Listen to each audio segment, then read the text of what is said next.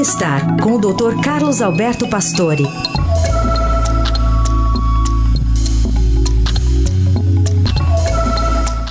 Dr. Pastore traz as novidades sobre a relação entre a atividade física e a chamada gordura marrom.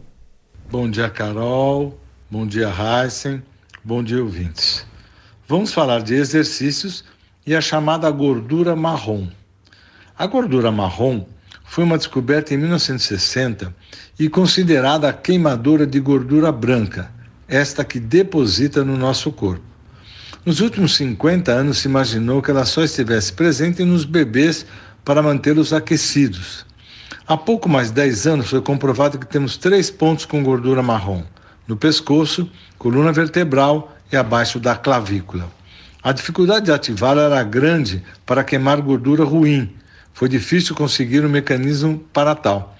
Os recentes trabalhos mostraram que os exercícios podem dar início ao processo de ativação.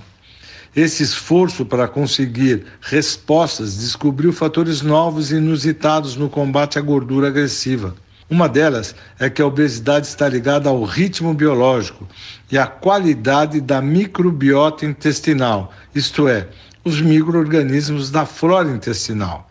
Assim, devemos comer bem, saudável, melhor de dia, onde o gasto energético é maior. Dormir bem, pois alterações do sono nos levam a comer mais e queimar mais gordura.